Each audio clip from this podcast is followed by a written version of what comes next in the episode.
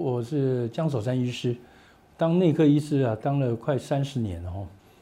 呃，发现我们台湾的这个民众啊，常常有一个很特殊的偏差的一种行为，就是他一旦生病啊，就认为所有的责任都是医院的、医师的，那就要吃很多药，那这个病才会好。好，那事实上也不去管这个病的原因是什么，也就不不管这个原因解决的是不是可以根治这个疾病，然后呢，长期的。靠着这个慢性病处方签为生，哈，那这个是今天我们要谈的主题。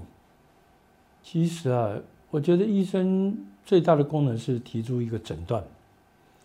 那至于是不是一定吃药呢才能治疗疾病，这就是一个大问题，哈。我们来直接用结果论来看台湾的结果了。台湾人吃的药，哈，是美国人的七点七倍，看的门诊是美国人的五倍。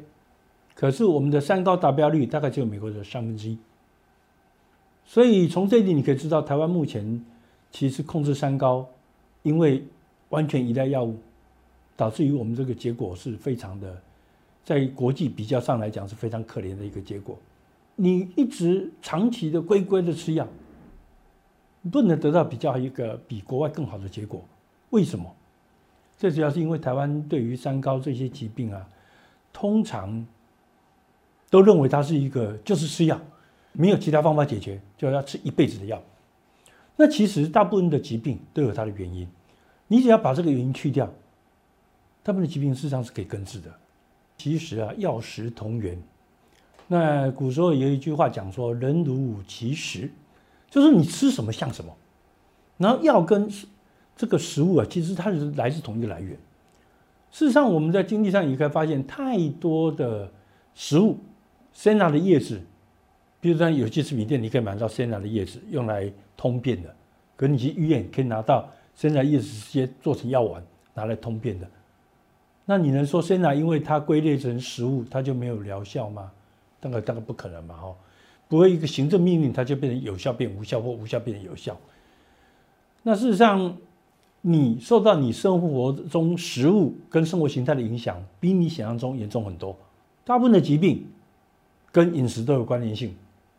台湾第一大死亡原因的癌症，平均由饮食跟生活形态所影响到的，大概超过八成。其实高血压也不是完全没有原因的了哦。在国外的经验里面啊，如果你把高血压的病人、胖的人叫他减肥，喝酒喝太多的人，要把酒量控制在男生两份、女生一份之内，一份就是十五克的酒精。或者是抽烟的人戒烟，然后呢多吃鱼少吃肉，每天运动三十分钟，哦，少吃盐巴，这几件事情做完，其实有接近一半的人血压就已经正常了。可是台湾的人大部分都没有经过这个步骤，直接跳进去吃药，哦，那吃药就吃个不停。那更难堪的是，去二零一八年八月开始，台湾。连续八九波到二零一九年年底都还在发生，血压有没有债务，对不对？那吃进去肚子里面大概有几十亿颗了，下架的有几亿颗那么多，所以完全靠药物来治疗这些慢性病，不见得是最好的选择。你为什么不尝试看看你的生活形态的改变或饮食的改变？搞不好你就不用吃药啦。一般来讲，台湾绝大多数的糖尿病病人就是恶性糖尿病了。二型糖尿病其实它有它的原因的，大概一部分来自重金属，像砷的中毒；一部分来自所谓的呃含氯的有机物的毒物，像代二辛多氯联苯。那甚至于杀虫剂，还有多环芳香烃、塑化剂这些东西跑到你体内，就会造成你血糖变高，因为来自于它造成的所谓的胰岛素抗性。如果你能把这些原因移除，其实重金属也有螯合疗法，所以所谓的这个有机的毒物，我们有一些所谓促进代谢的方法。你把这些方法做上去之后，把这些毒物去掉之后，很多病人的血糖就会降得很漂亮，而且一颗药都用不到。高血脂不是你想象中的那个样子，那一回事。